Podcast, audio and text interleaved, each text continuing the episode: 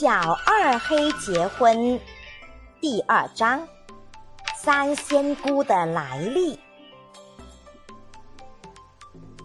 三仙姑下神，足足有三十年了。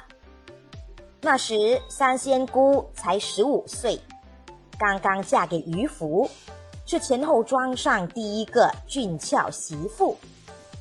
渔夫是个老实后生，不多说一句话。只会在地里死受。渔夫的娘早死了，只有个爹。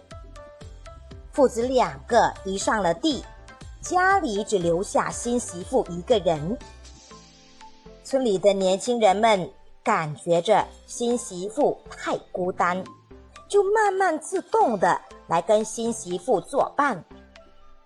不几天，就集合了一大群。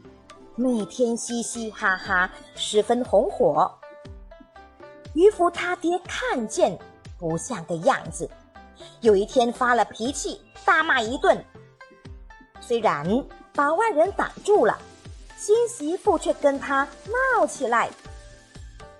新媳妇哭了一天一夜，头也不梳，脸也不洗，饭也不吃，躺在炕上，谁也叫不起来。父子两个没了办法，林家有个老婆替他请了一个神婆子，在他家下了一回神，说是三仙姑跟上他了，他也哼哼唧唧自称无神长无神短。从此以后，每月初一十五就下起神来。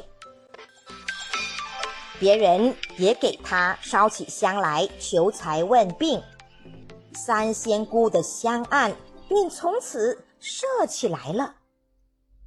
青年们到三仙姑那里去，要说是去问神，还不如说是去看圣像。三仙姑也暗暗猜透大家的心事，衣服穿得更仙。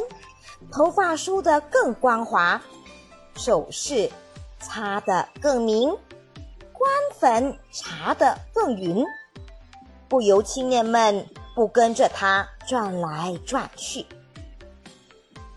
这是三十来年前的事，当时的青年如今都已留下胡子，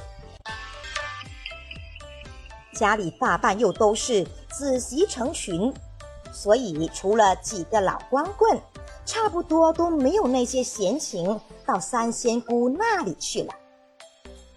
三仙姑却和大家不同，虽然已经四十五岁，却偏爱当个老来俏，小鞋上仍要绣花，裤腿上仍要镶边，顶门上的头发脱光了，用黑手帕盖起来。